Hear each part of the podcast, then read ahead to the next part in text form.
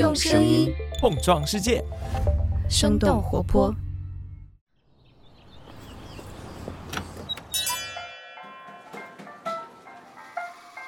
您的生动早咖啡好了，请慢用。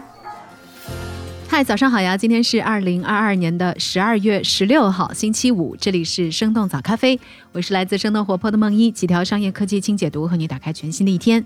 卡塔尔世界杯的决赛将会在这周日晚上的十一点开始。不知道对于这届世界杯，你是意外更多还是期待更多呢？无论如何，这场世界足球盛会已经接近尾声了。那我们早咖啡的世界杯特调也来到了最后一期。在过去一个月的时间里，我们早咖啡用每周五的时间向大家介绍了和世界杯相关的一些商业亮点，比如说首次在世界杯上受挫的啤酒厂商，首次破千亿级别的赛事投资，在短视频时代下的首次世界杯转播等等。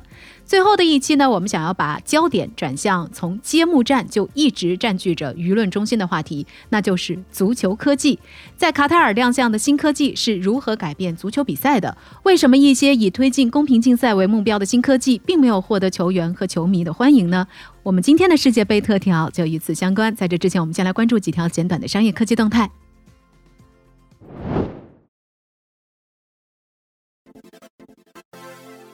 首先来关注一下，准备把婴儿奶粉业务撤出中国的雅培。十二月十四号，雅培贸易上海有限公司发布公告表示，公司决定更专注于不断增长的医学营养品业务，并且逐步停止中国大陆市场的婴幼儿和儿童营养产品的运营及销售，包括精致、恩美丽、小安素等品牌。另外，雅培在中国大陆的其他业务，包括诊断、医疗器械和药品等领域都不受影响。根据界面的报道，随着婴儿出生率的持续下滑，以及国产奶粉品牌再次崛起，原本在一二线城市拥有大量消费群体的外资奶粉品牌，纷纷开始向下沉市场寻求增量空间。但是，大多数的外资品牌在三四线城市始终无法适应。根据咨询公司欧瑞国际的数据，雅培奶粉近些年在国内的市场份额持续下滑，今年已经下滑到了百分之三点一，市场份额排名第九，被君乐宝和伊利等等品牌超越。有分析认为，奶粉业务退出中国大陆市场，对于雅培来说属于及时止损，对于这家公司的整个业务基本面或许没有太大的影响。接下来关注一下新能源汽车领域的动态。十二月十三号，吉利汽车发布公告，计划将旗下的极客汽车分拆，并且前往美国上市。吉利汽车没有披露预算募资金额，不过根据路透社此前的报道，极客计划筹集超过十亿美元，整个公司的估值将超过一百亿美元。极客是吉利汽车去年推出的高端电动车子品牌。根据财经网的报道，极客零零一车型在十一月交付超过了一万一千辆，在售价超过三十万的豪华纯电动车型当中，仅次于特斯拉的 Model Y。不过，吉利汽车表示，极客的 IPO 还需要获得监管部门的批准，无法保证分拆上市何时进行。最后，把目光转向国外，关注一下苹果。根据彭博的最新报道，苹果公司为了符合欧盟的数字市场法案，将在欧洲地区允许第三方应用商店在 iOS 设备上来运行。苹果内部的工程师们也正在大力推动苹果平台的开放。未来，当用户从第三方商店下载应用的时候，可以避开苹果 App Store 的政策限制，也不用支付给苹果高达百分之三十的佣金了。欧盟的数字市场法案要求科技公司允许用户安装第三方的应用程序，而且在二零二四年，在欧洲地区开展业务的所有科技公司都必须遵从这项法规。苹果公司此前也进行过游说来反对这项法案，不过 CNBC 的报道认为，今年苹果应用商店全球的收入大约是八百五十亿美元，欧盟地区仅有六十亿美元。由于开放第三方应用商店的举措仅仅在欧盟生效，并不会对苹果的收入产生太大的影响。以上就是值得你关注的几条商业科技动态，别走开。我们在一条小小的早咖啡动态之后，和你一块来聊聊在卡塔尔亮相的新科技是如何改变足球比赛的。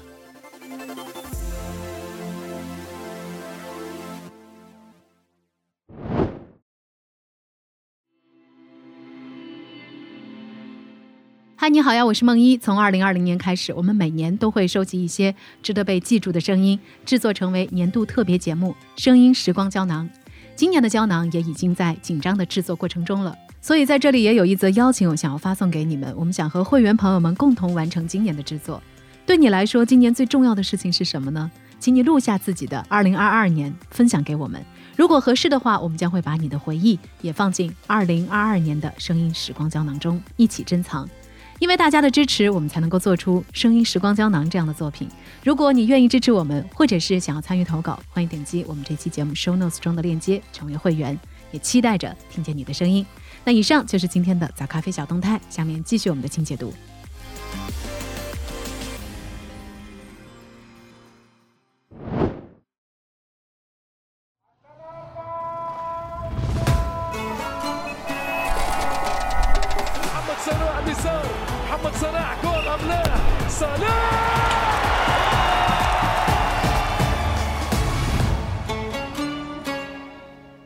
欢迎来到今天的世界杯特调。无论你支持哪个球队，或者你只是四年才看一次完整球赛的观众，你大概都已经发现了，科技正在足球比赛当中扮演着越来越重要的位置。从揭幕战的第三分钟开始，在这一届世界杯首次应用的半自动越位技术，就吹掉了开赛以来的首粒进球。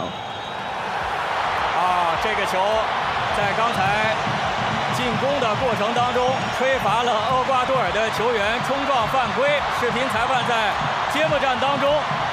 就起到了关键的作用。刚才在根据卡塔尔半岛电视台提供的数据，在科技的辅助之下，仅在小组赛阶段就有二十二个判定被推翻，并且直接增加了九个判罚，其中不乏一些关键的进球以及进攻机会。不过，从 ESPN 对每个判罚的分析来看，技术并没有带来一锤定音的效果，甚至是创造了一些争议。不过，需要承认的是，科技在运动的现代化和工业化进程当中扮演着非常重要的角色。除了影响着比赛进行的方式，它还改变了观众的观赛体验。而且，在装备不断的更新换代之后，许多的运动才得以在更高、更快、更强上实现突破。除了这次世界杯吸金无数的球场降温技术和比赛直接相关的技术也相当亮眼，我们也能够从中看到足球比赛的一些发展方向，甚至是一些国际足联正在考虑的商业化前景。那么有哪些技术的应用值得我们来关注呢？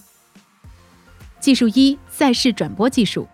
作为一项需要大面积跑动并且有直接身体冲撞的多人运动，足球对转播提出了很高的挑战。不过，随着技术的发展，足球的转播技术正在向无限接近于现场的方向来发展。这一次的卡塔尔世界杯一共配置了破纪录的四十二台转播摄像机，而且还实现了无人机和四 K 摄像机的全面应用。这一届世界杯还开始应用在影视作品当中更加常见的前景深效果，通过虚化背景来突出画面当中球员的形象。不过，足球转播的野心也并不限于此。根据英国天空电视台的报道，自从俄罗斯世界杯首次开始 VR 转播之后，随着相关技术的迅速发展，VR 和元宇宙观赛已经被认为是未来的新增长点。技术之二：球员穿戴设备。在足球这项集体运动当中，每一位球员个体也受到了越来越多的关注。而其中的一个非常重要的方式，就是通过穿戴设备，用数据来了解场上每个人的状态和表现。近些年，大数据驱动下的球员训练和战术分析已经出现了一些成功的案例。而在这一次世界杯上，追踪设备进一步得到了普及，新的穿戴设备可以做到搜集超过三百个不同的运动指标。这也意味着大量新的数据将进入到专业人士的视野。除此之外，观众可能也将在未来感受到球员数据的商业化影响。根据美国广播公司的报道，未来的观众或许可以在 App 或者是电视上自助调出所关注球员的状态，还能够看到更加数字化的球场图像。部分的数据甚至将会用于足球游戏的开发设计。技术之三：视频助理裁判。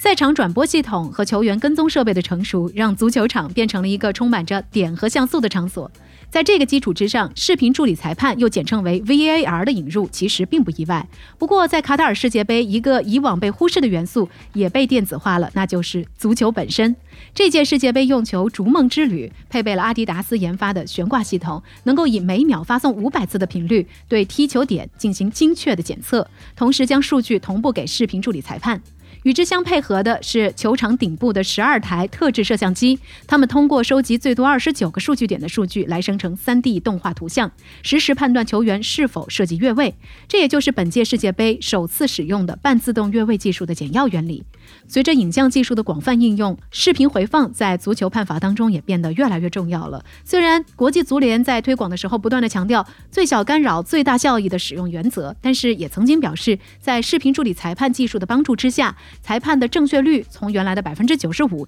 提高到了百分之九十九点三二。但是很多人并不买账。那为什么一个有助于公平竞赛的技术难以受到认可呢？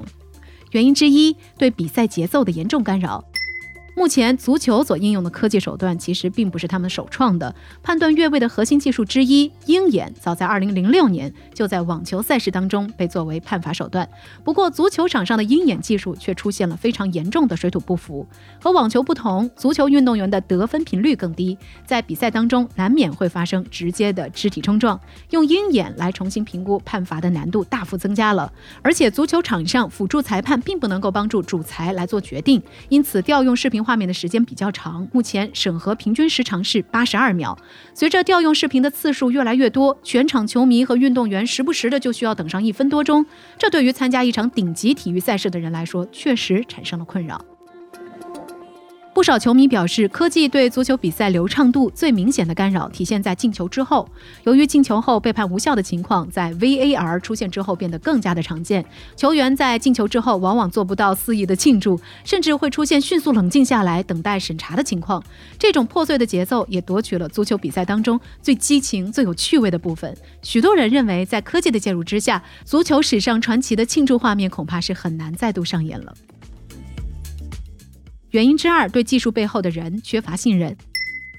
虽然 VAR 本身并不会做出任何的决定，但是这项有图有真相的技术确实为判罚带来一种不容置疑的客观性，也推动了许多反直觉判罚的产生。无法像裁判一样及时看到回放的观众，对权力似乎变得更大的裁判产生了明显的不满。在这一次世界杯上，一些充满争议的判罚，由于没有及时提供慢动作的回放，让球迷产生了一种被迫接受判罚的不适感。比如说，在日本对阵西班牙的比赛上，由于于决定了争议判决的官方证据没有及时放出，还出现了日本网友自制图片玩梗的情况。根据 BBC 的报道，目前网络上已经出现了一大批的数字大军，随时准备检查 VAR 判决的合理性，并且提供能够推翻的证据。还有一些观点认为，技术带来了一种虚假的客观性，其实为资本和腐败也提供了空间。如果决策过程不够透明，缺乏面向观众的解释沟通，那么球迷们应该追问的问题可能就是：这项技术到底是为谁来服务的？原因之三，对体毛级精确度的质疑。当然，也有不少人对科技所能达到的精确度是持肯定态度的，但同时也会质疑这种精确度的必要性。《卫报》的评论认为，科技的精确度并不等于判罚的精确，反而是增加了更多维度的争议。《大西洋月刊》的评论更加直接，他们认为公平在足球比赛当中并不是最重要的，而且极致的公平无法实现。和羽毛球比赛当中球要么是出界，要么是界内的情况不同，足球比赛进程中有很多的变量，包括球场上的假动作，甚至是表演。而且这种复杂性正是足球所特有的乐趣所在。如果人们在技术的引导下开始纠结于体毛级别的精确度，并且为此牺牲球赛的观赏性，那么将对于足球文化本身造成极大的危害。当然，也有不少的观点认为，足球其实一直都在进化，而且目前科技应用和足球比赛还处于磨合期，大部分的问题都有解决办法。推进公平竞赛，对竞技体育本身来说，应该是最重要的。那聊到这儿，我们也很想问问你，你是怎样来看待科技在足球场上的应用呢？这一届世界杯还给你留下了哪些深刻的回忆？欢迎在我们的评论区和我们一块儿来聊聊吧。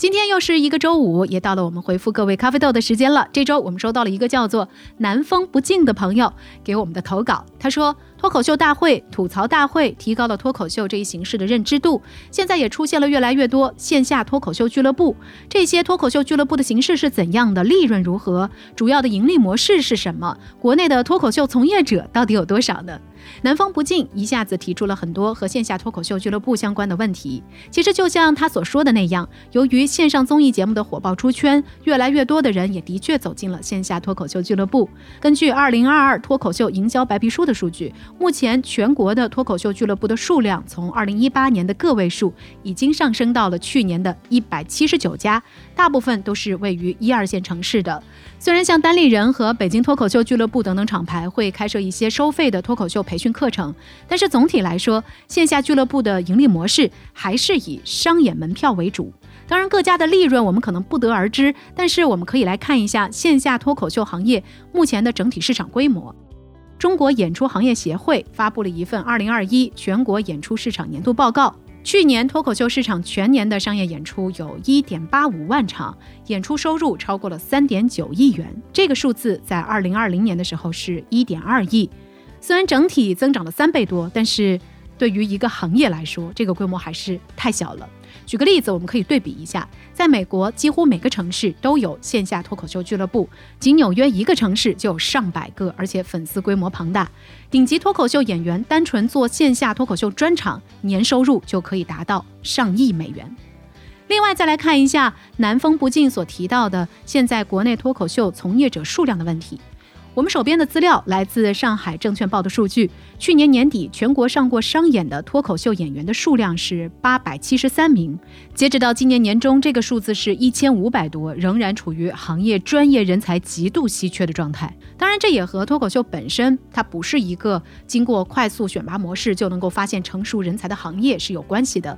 因为表演者在内容上要达到一定的密度和深度，是需要演员长时间的历练和打磨的。所以，我们还是以美国为例，在美国，大量从业者都是需要常年在各种酒吧演出当中表演训练。打磨内容，同时建立口碑，经营个人品牌，积累足够丰富之后，再做个人专场巡演，被邀约录制节目，参与节目编剧，甚至是主创。所以，通常来说，一个素人要成为独当一面的脱口秀明星，大约是需要经过七到八年的时间的。当然，除了时间和经验的积累，行业的发展也是需要成规模的人才培养体系。虽然国内也有一些脱口秀的培训渠道，但是真正的工业化的人才培养模式，并不是每年只带出十几位新人的小班授课模式，或者是师徒模式，而是对标被称为喜剧界哈佛大学的美国即兴喜剧团的 Second City，或者是日本的吉本兴业培训学校。吉本兴业在大阪和东京的喜剧学校，每年可以培养接近四千名的学员，他们有的能够真正的成为喜剧演员，有的呢会成为了解喜剧而且具有喜剧审美的其他行业的从业者。所以，不管是市场规模还是从业者的数量，国内的脱口秀行业还有很大的增长空间。那这就是我们给南风不尽的回复。如果你在自己的日常生活当中也有些什么样的有趣的新发现，欢迎给我们投稿。咖啡豆的投稿方式依然可以在我们的 show notes 当中找到。好了，这就是我们今天的生动早咖啡。那我们就在下周一一早再见了，拜拜。这就是今天为你准备的生动早咖啡，希望能给你带来一整天的能量。如果你喜欢我们的节目，欢迎你分享给更多的朋友，这会对我们非常有帮助。同时，你也可以在公众号和微博搜索“生动活泼”，声是声音的声，这样就可以了解更多与我们节目相关的信息啦。生动早咖啡，期待与你下次再见。